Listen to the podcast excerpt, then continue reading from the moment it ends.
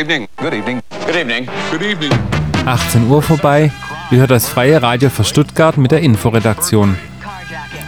Heute gibt es eine Podiumsdiskussion, die wir am 27. Juli mit verschiedenen Bundestagspolitikern führten. Am Mikrofon ist Christina Schieferdecker.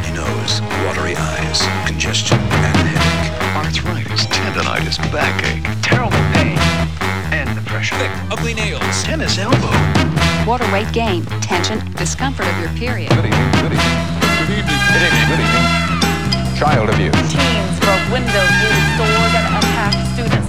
Tornadoes, Torrential rain. Debilitating disease. burglary, arson. Chronic fatigue syndrome. Good evening. Good evening. Good evening. Runny nose. Tennis elbow. Tennis elbow. Water golf. pain, tension, the discomfort.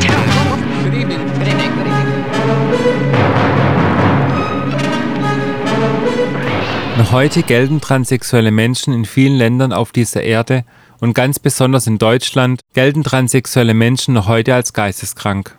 In unserem Nachbarland Frankreich übrigens gilt Transsexualität nicht als psychische Störung. Auch die Transphobie und der Hass gegen transsexuelle Menschen ist in Deutschland extrem hoch. In einer aktuellen Umfrage der Antidiskriminierungsstelle des Bundes äußerten 45 Prozent der Befragten, dass sie kein Verständnis für transsexuelle Menschen hätten und man transsexuellen Menschen auch nicht helfen sollte. So verwundert es nicht, dass transsexuelle Menschen in den deutschen Medien als Freaks und Geschlechtswechsler dargestellt werden, als Verrückte, die nur zur Schaulust eignen. In die Kamera lächeln dürfen sie und einem Drehbuch folgend eine Freakshow erfüllen. Doch wehe, sie versuchen etwas über ihr reales Leben zu erzählen. Über die Probleme transsexueller Menschen wurde in deutschen Medien, einschließlich den Zeitungen, bis heute nicht berichtet. In Frankreich gelten transsexuelle Menschen nicht als Geisteskranke, in Deutschland aber sehr wohl. Ist das Verständnis für Minderheiten in Frankreich größer als in Deutschland oder setzen sich die Franzosen nur mehr für ihre Rechte ein? Was unterscheidet Frankreich von Deutschland und Deutschland von Europa? Sind transsexuelle Menschen wirklich geisteskrank? Medizinische Klassifikation transsexueller Menschen kontra Menschenrecht. Ein Streitgespräch. So nannten wir deshalb unsere Veranstaltung, die am 27. Juli in der Weißenburg stattfand. Wir sprachen mit Gästen aus Politik und Amnesty International über Menschenrechte und die aktuelle Entwicklung in Europa. Veranstaltet wurde diese Diskussionsrunde vom Arbeitskreis Lesben und Schwule in Verdi, Stuttgart, in Kooperation mit Atme. Ihr findet uns im Internet unter atme-ev.de. atme-ev.de. Auf dem Podium am 27. Juli in der Weißenburg waren Annette Groth, die menschenrechtspolitische Sprecherin der Fraktion Die Linke im Bundestag, Jerzy Chesney, der Referent für Antidiskriminierungs- und Gesellschaftspolitik der Bundestagsfraktion Bündnis 90 Die Grünen, Ute Kumm von der SPD, die stellvertretende Vorsitzende des Unterausschusses Bürgerliches Engagement im Bundestag, André Hunko von der Partei Die Linke, Mitglied im Europaausschuss und in der Parlamentarischen Versammlung des Europarates, sowie Flu Beuerle von Amnesty International und ich selbst von Atme e.V. Warum halten die Deutschen so verkrampft daran fest, dass transsexuelle Menschen wirklich geisteskrank wären und unfähig wären, selbst über ihre Geschlechtszugehörigkeit zu entscheiden? Es gibt bereits unendlich viele Studien und Untersuchungen, die zeigen, dass transsexuelle Menschen keinesfalls verrückt sind, sondern dass Transsexualität angeboren ist, wie auch das Geschlechtsempfinden. So gibt es wieder einmal eine aktuelle Studie von 2010, in welcher die Gehirne transsexueller Menschen untersucht wurden. Und wieder kam diese Studie zum Ergebnis, zu welchem auch alle anderen Studien vor ihr kamen, transsexuelle Frauen haben tatsächlich ein weibliches Gehirn. Sie denken weiblich und haben aufgrund des weiblichen Gehirns tatsächlich eine weibliche Identität. Transsexuelle Frauen sind tatsächlich Frauen, die einfach nur im falschen Körper geboren wurden. Atme sprach mit Dr. Med Carsten Konrad, Facharzt für Neurologie und Facharzt für Psychiatrie und Psychotherapie sowie Oberarzt der Klinik für Psychiatrie und Psychotherapie der Philipps-Universität Marburg über diese Untersuchung. Dr. Carsten Konrad ist sich sicher, diese Untersuchung zeigt, dass sich transsexuelle Frauen nicht einbilden, Frauen zu sein. Sie müssen sich auch gar nicht unbedingt auf die Dissertation beziehen, sondern wir haben das auch publiziert im äh, Journal of Sexual Medicine 2010. Also das steht äh, sozusagen in komprimierter Form nochmal in einem Fachartikel äh, und die sind ja immer aussagekräftiger, weil die auch von, äh, von anderen Wissenschaftlern beurteilt wurden, bevor die überhaupt zur Publikation zugelassen werden. Was Sie vielleicht daraus ziehen können, auch politisch, ist zu sagen, das ist keine Einbildung, da ist was anders. Ne?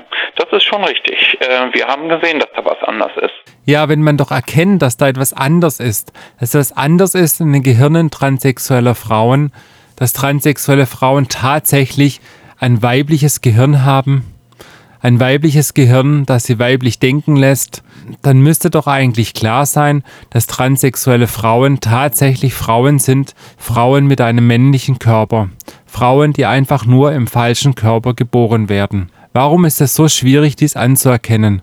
Warum muss man transsexuellen Frauen immer noch unterstellen, dass sie psychisch gestört sind und dass sie sich nur einbilden, Frauen zu sein? Wie auch der Verein Atme e.V. in seinem Menschenrechtsbericht zur Situation transsexueller Menschen in Deutschland berichtet, ist ein wichtiger Grund der vehementen Pathologisierung transsexueller Menschen die Rolle, die hier die deutsche Psychoanalyse spielt. Darauf wies auch André Hunko von der Partei Die Linke hin. André Hunko ist Mitglied im Europaausschuss und der Parlamentarischen Versammlung des Europarates. Ich wollte aber noch eine Anmerkung machen zu, ähm, äh, zur Psychoanalyse. Ich sehe so ein Grundproblem, dass äh, die ersten zwei Generationen der Psychoanalytiker zu 95 Prozent Juden waren. Also nicht das Problem, dass sie Juden waren, sondern äh, und die hatten damals durchaus einen wesentlich gesellschafts- und kulturkritischeren Ansatz gehabt äh, in ihrer Mehrheit. Äh, und äh, die mussten alle 33 abhauen. Ähm, haben auch sehr, sehr schwierig überhaupt irgendwo wieder eine vergleichbare Arbeitsmöglichkeit gefunden. Äh, und die Psychoanalyse ist in Deutschland dann praktisch unter der Nazi-Zeit sehr, sehr konservativ geworden und ist eigentlich nie wirklich ähm, von innen reformiert worden. So ist, äh, also die, äh, es gab nie wieder ein Anknüpfen auch an, an, an, diesen Anspruch, der am Anfang noch da war. Ich will nicht sagen, dass sie alles auch äh, richtig gemacht hatten, aber das ist ein Grundproblem. Äh, das, äh, deswegen äh, glaube ich, dass gerade in Deutschland die, die Psychoanalyse da sehr konservativ ist. Doch trägt die Schuld nicht nur die Psychoanalyse, die in Deutschland besonders viel Geld mit dem Leid transsexueller Menschen verdient. Immerhin lehnen fast die Hälfte der Deutschen transsexuelle Menschen ab und sind der Auffassung, dass man ihnen nicht helfen sollte. Menschenrechte sind für die Deutschen immer noch etwas völlig Unbekanntes, die grünen Männchen vom Mars. Das fehlende Menschenrechtsverständnis bei den Deutschen erkennt auch Annette Groth, die menschenrechtspolitische Sprecherin der Partei Die Linke im Bundestag. Der Umgang mit Transsexuellen hier in Deutschland ist eine Menschenrechtsverletzung. Das kann man gar nicht anders sagen und das muss man immer unterstreichen. Den Autorinnen und Herausgeberinnen Aktion Transsexualität und Menschenrecht dieses Buch, mein großes Kompliment, muss ich sagen, wünsche ich breite Verbreitung. Ähm, da stehen nämlich wirklich schockierende Dinge drin. Ich habe mich sehr gefreut, dass ihr euch so mit internationalen Abkommen, europäischen Abkommen äh, da beschäftigt habt, denn das ist in der Tat ein, ein sehr unterbelichtetes Feld in Deutschland, was ich äh, schon seit mindestens 25 Jahren beklage. Internationales Recht ist immer noch kein Pflichtfach bei der Juristen, Juristinnen-Ausbildung. Ja? Deswegen ist auch internationales Recht, internationale Abkommen so, so minder bemittelt hier und so äh, abseits gedrängt. Und wir müssen immer mit unserem Grundgesetz und Menschenrechtspakt und sowas äh, diskutieren. Und ich finde diesen Satz, was ihr hier geschrieben habt, äh, doch wirklich sehr bemerkenswert. Ein Bewusstsein für Menschenrechte ist in Deutschland allgemein wenig zu spüren. Auch Flu Beuerle von Amnesty International erkennt ein fehlendes Menschenrechtsverständnis und betont, wie wichtig es ist, sich mit Menschenrechten zu beschäftigen. Jeder, der nicht ausreichend über Menschenrechte informiert ist, ist auch über seine eigenen Rechte nicht ausreichend informiert. Das ist schon mal eine Art von Unterschlagung. Ich nenne es mal jetzt krass, aber ich finde es schon so. Und ähm, es gehört einfach, ein moderner Mensch in dieser modernen Welt muss das irgendwie haben als Handwerkzeug. Also er muss nicht jeden Paragraphen auswendig runterleiern können, aber er muss ein Bewusstsein haben dafür. Und äh, dann entsteht auch das Bewusstsein, dass wir Menschen anders miteinander umgehen, überhaupt uns als Menschen sehen und empfinden gegenseitig. Menschenrechte und Rechte. Wer bestimmt eigentlich, was richtig ist in Deutschland und was nicht? Wer legt die Normen fest, was normal ist und was nicht? Ute Kumpf von der SPD, die stellvertretende Vorsitzende des Unterausschusses Bürgerliches Engagement im Bundestag, machte sich dazu ihre Gedanken und erinnerte daran, dass ja auch Homosexuelle einmal als geistesgestört galten und daran, dass das Bundesverfassungsgericht eigentlich bereits 1978 transsexuellen Menschen ein Selbstbestimmungsrecht bezüglich ihrer geschlechtlichen Identität zusprach. Ein Recht, das zwar jedem Menschen in Deutschland gewährt wird nur transsexuellen Menschen bis heute noch nicht. Ich komme auch noch gut erinnern, ich bin in Bayern groß geworden, in, in den 50er Jahren galt Homosexualität auch als Krankheit. Das war ein Irrer, der war daneben. Und diese Einordnung von der Gesellschaft, was, wer bestimmt eigentlich, was normal ist, das war durch die Kirche, durch Gesetze, und bei dem Thema Transsexualität, es gibt ein altes Gesetz von 1980, das aber das alles nicht mehr erfüllt, was letztendlich schon auch äh, in den ganzen Jahren auch durch die Bewegung selbst auch verändert, erkämpft wurde. Ich finde, es gibt auch einen guten, da kann man sich durchaus drauf auf äh, berufen, eine gute Definition vom Bundesverfassungsgericht in Verbindung jetzt auch nochmal hier von 2008, die schreiben, die Zugehörigkeit zu einem Geschlecht richtet sich zwar rechtlich zunächst nach dem äußeren Geschlechtsmerkmal im Zeitpunkt der Geburt, allein danach kann sie jedoch nicht bestimmt werden. Sie hängt wesentlich auch von der psychischen Konstitution eines Menschen und seiner nachhaltig selbst empfundenen Geschlechtlichkeit ab. Das heißt also, sogar das Bundesverfassungsgericht hat schon ein Stück weit Selbstbestimmung hier definiert in diesem Urteilsspruch, auch in Verbindung mit dem Thema, auch was äh, Partnerschaft anbelangt, also Homosexualität und Absicherung. Deswegen ist die Frage für uns als Politiker, wie kann ich dieses Selbstbestimmungsrecht auf den jetzt vorhandenen rechtlichen Grundlagen weiterentwickeln und wie kann ich dafür sorgen, dass den Menschen, den Transfrauen, den Transmännern die entsprechende rechtliche Grundlage gegeben wird, damit sie ihr selbstbestimmtes Leben leben können. Die Frage, wie man das Selbstbestimmungsrecht weiterentwickeln könnte und transsexuellen Menschen zugestehen könnte, nicht verrückt zu sein, Dazu gab es Anfang 2010 zwei Vorschläge des Europarates. Zum einen verabschiedete das Ministerkomitee des Europarates ein Papier, das die Situation transsexueller Menschen in Europa verbessern sollte. Und zum anderen verabschiedete die Parlamentarische Versammlung des Europarates eine Entschließung zur Diskriminierung aufgrund der sexuellen Orientierung und der geschlechtlichen Identität. André Hunko von der Fraktion Die Linke ist Mitglied der Parlamentarischen Versammlung des Europarates und berichtete von der Verabschiedung dieser Erklärung. Die Parlamentarische Versammlung des Europarates hatte im April sich äh, nach mehrjährigen Vorbereitungen und längeren, in sehr langem Prozess damit befasst und einen, wie ich finde, insgesamt ziemlich guten äh, Bericht und eine Resolution und eine Recommendation äh, verabschiedet ähm, zum Thema nicht nur der Transsexualität, sondern insgesamt der Diskriminierung auf der Basis der sexuellen Orientierung und Geschlechtsidentität. Ähm, und ich will ein paar Aspekte vielleicht aus der Debatte äh, rüberbringen, ähm, an der ich auch teilgenommen habe. Zum einen mal die Definition. Das ist am Anfang gesagt worden. Ich glaube, das ist äh, vielleicht auch ein ganz zentraler Punkt.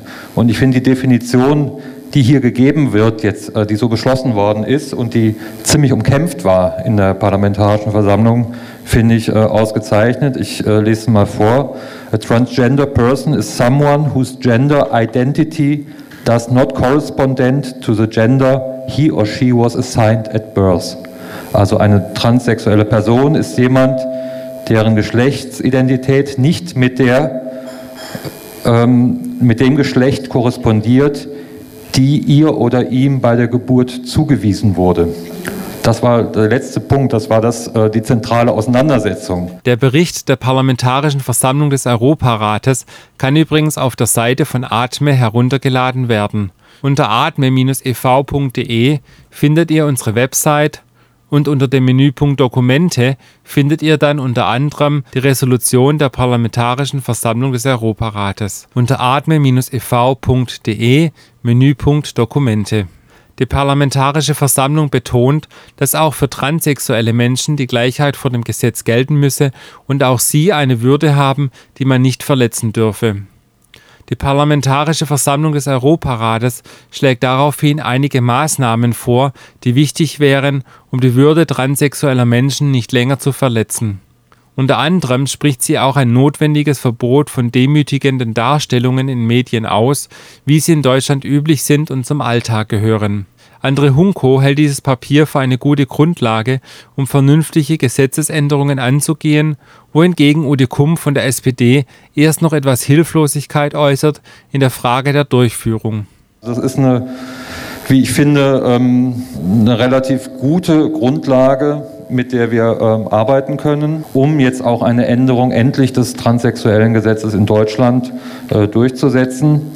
Insgesamt ist der Bericht sehr gut und ähm, ich habe mal ein paar Exemplare der Resolution ähm, äh, mitgebracht, wen das interessiert und ich kann auf Nachfrage gar noch mehr dazu berichten. Diese, diese Muster, diese Geschlechtsmuster, die Geschlechtsstereotypen, ne, die werden doch allen erstmal so übergestülpt. Und den, da leiden, egal, also in unterschiedlichsten Maße, Jungen und Mädchen, je nachdem, was also, also Mütter und Väter in den jeweiligen Kindern auch sehen. Und da ist jetzt die Frage, wie organisiert eine Gesellschaft eine, eine, eine Entwicklung für eine persönlich? Was muss da an was müssen an Tabus gebrochen werden, um dieses Selbstbestimmungsrecht tatsächlich umzusetzen? Und welche Instanzen sind da wichtig, dass sie sich einmischen oder nicht einmischen?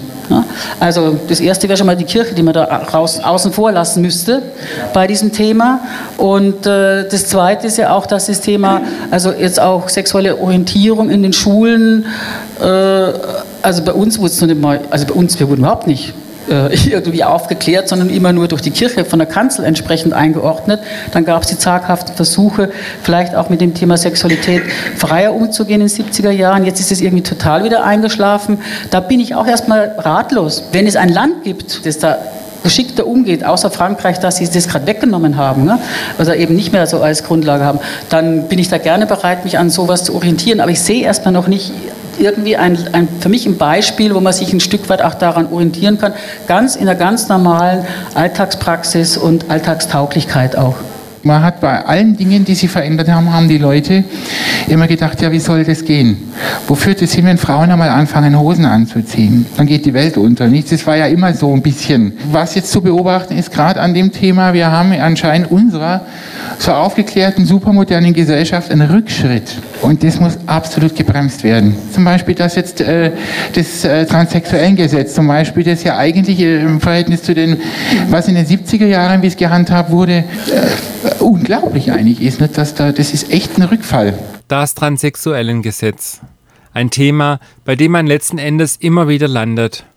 Das Transsexuellengesetz ist das Gesetz in Deutschland, in welchem klargemacht wird, dass auch der Gesetzgeber in Deutschland transsexuelle Menschen für geisteskrank hält und für unfähig hält, über ihr Geschlecht und ihren Vornamen selbstständig zu entscheiden. So dürfen nicht transsexuelle Menschen selbst über ihren Vornamen und ihren Geschlechtseintrag bestimmen, sondern zwei psychiatrische Gutachter und ein Richter tun das für sie. Dies ist extrem demütigend und erniedrigend und zudem mit immensen Kosten für die transsexuellen Menschen verbunden. Annette Groth, die menschenrechtspolitische Sprecherin der Fraktion Die Linke, sah gleichfalls die Demütigung in einem ungerechten Verfahren. Wenn ich lese, dass nicht transsexuelle Menschen, wenn die ihren Vornamen ändern, müssen die nur Gebühren zwischen 250 Euro oder 250 Euro bezahlen. Möchte das aber ein transsexueller Mensch, dann verdoppeln sich von Anfang an die Gebühren. Ja? Und dann müssen wir die Gutachten, ne, Zwangsgutachten wurde ja kurz erwähnt eben, kosten zwischen 1000 und 5000 Euro, gibt natürlich keine Gebührenordnung, die Preise sind den jeweiligen Experten überlassen. Das für mich verstößt absolut gegen das Antidiskriminierungsgesetz dass man überhaupt darüber diskutiert, ob man transsexuellen Menschen in Deutschland ein Menschenrecht zugesteht oder nicht, verwundert ganz besonders Flu Beuerle von Amnesty International. Was mich wirklich empört, ist, äh, dass das offensichtlich sehr wenige Leute nur merken oder spüren, dass da Personen behördlich quasi ausgezogen werden und das Ganze wird dann so genital orientiert betrachtet und äh, das muss einfach aufhören, das geht nicht. Also wenn jemand nackt über den Schlossplatz laufen will, kann man darüber diskutieren. Aber dass Leute, die einfach äh, in ihrem Geschlecht leben wollen, sich einer Tortur und einer, ich finde, Demütigung aussetzen müssen, da gibt es Leute, die müssen sich wirklich regelrecht anfassen lassen. Damit die Pathologisierung transsexueller Menschen ein Ende nehmen kann, muss zuerst einmal ein transsexueller Mensch als Mensch gesehen werden, als ein Mensch, der eine unverletzliche Würde hat, der ebenfalls ein Persönlichkeitsrecht zur freien Entfaltung der Persönlichkeit besitzt und für den auch die Gleichheit vor dem Gesetz gelten muss. Die Grünen legten erneut ihren Gesetzesvorschlag zur Änderung des transsexuellen Gesetzes vor, um die Anerkennung der geschlechtlichen Identität auch einmal transsexuellen Menschen zu ermöglichen. Jerzy Chesney von der Partei Bündnis 90 Die Grünen nutzte die Gelegenheit, den Gesetzentwurf der Grünen einzubringen und die Mitglieder der anderen Parteien zu versuchen, mit ins Boot zu holen. Das Gesetz, was wir damals vorgeschlagen haben, der war, äh, na, wie, wie, wie Frau Schröder sagen würde, suboptimal, also aus heutiger äh, ähm, äh, Sicht. Und ähm, äh, Herr Hunker hat ähm, äh, diese Resolution äh, zitiert, die ich, die ich auch als großartig finde. Aber dort, dort steht, dass ähm, die Mitgliedstaaten aufgerufen werden, gesetzgeberische Vorkehrungen zu unternehmen, die den transsexuellen Menschen das Recht auf Ausstellen amtlicher Dokumente mit Angaben des gewünschten Geschlechts einräumen, ohne zuvor einen operativen Eingriff bzw. Hormontherapie durchführen zu müssen. Und das ist das, was in unserem Gesetz nicht stand. Und das ist das, was zum Beispiel in England jetzt schon durch ist. Das ist das, was österreichischer Bundesverwaltungsgericht gekippt hat.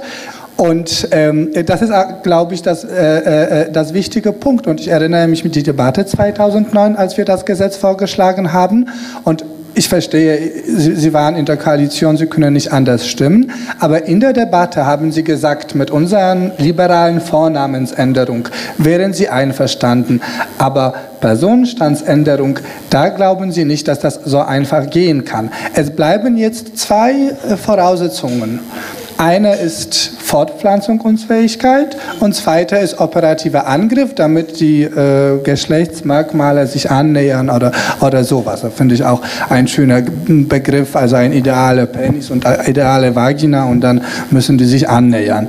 Ähm, aber naja, wenn wir diese zwei Voraussetzungen, die wirklich absurd klingen, wegnehmen, da bleibt tatsächlich nur Erklärung eines Menschen, dass er einfach äh, äh, ähm, äh, äh, dass, dass, dass äh, den Geschlechtseintrag berichtigt werden muss, weil darum geht es nur. Es wurde falsch eingetragen, als er Kind war.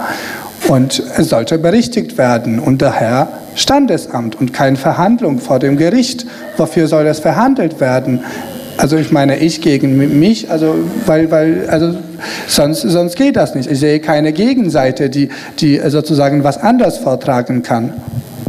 Da die Linke schon 2009 den Gesetzentwurf der Grünen gut fand, hat sie auch keine Probleme, diesem erneut zuzustimmen, meint André Hunko.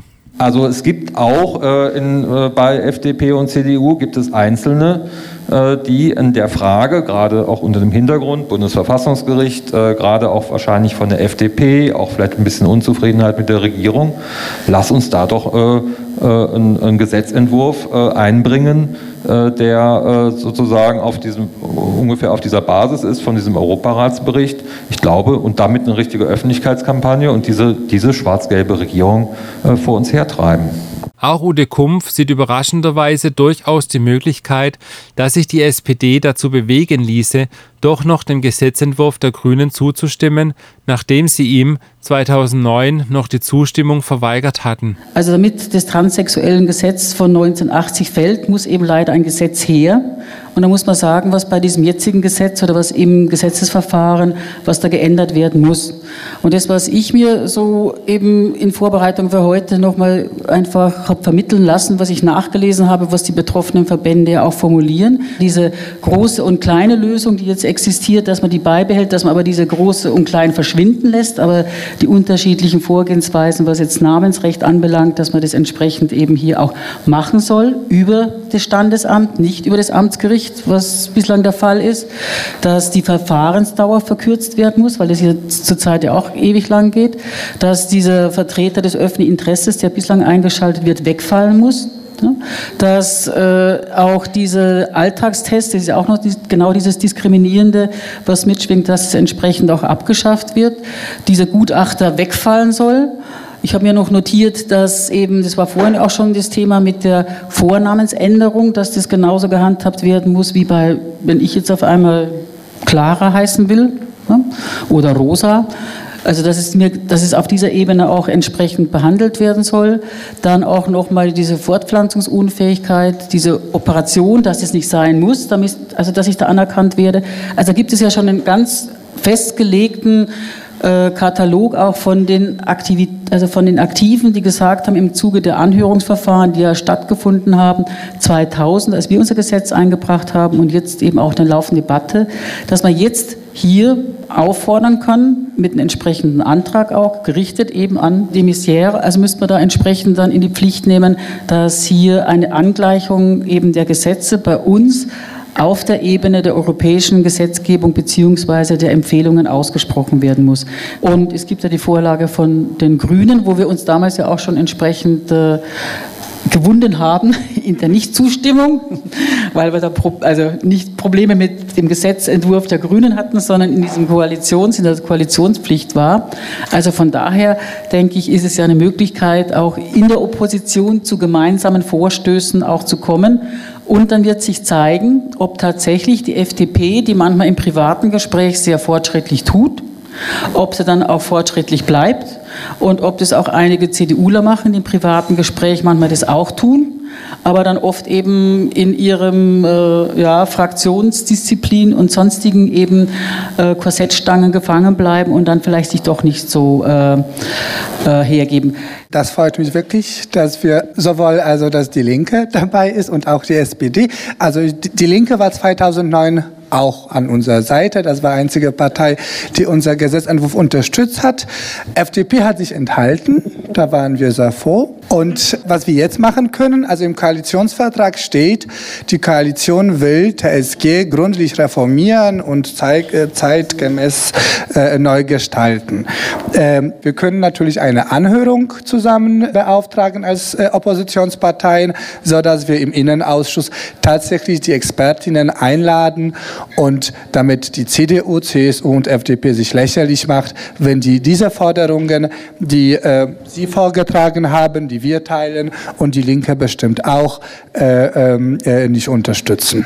So führte der Abend, der von Joachim Stein von Verdi moderiert wurde, die Gäste aus dem Bundestag zum Ergebnis, dass der von den Grünen jüngst vorgelegte Gesetzentwurf zur Reform des transsexuellen Gesetzes auch von der SPD mitgetragen werden könnte, zumindest wenn es nach Ute Kumpf ginge. Die Linke hatte diesem Entwurf bereits 2009 im Bundestag zugestimmt, als die Grünen ihn zum ersten Mal einbrachten.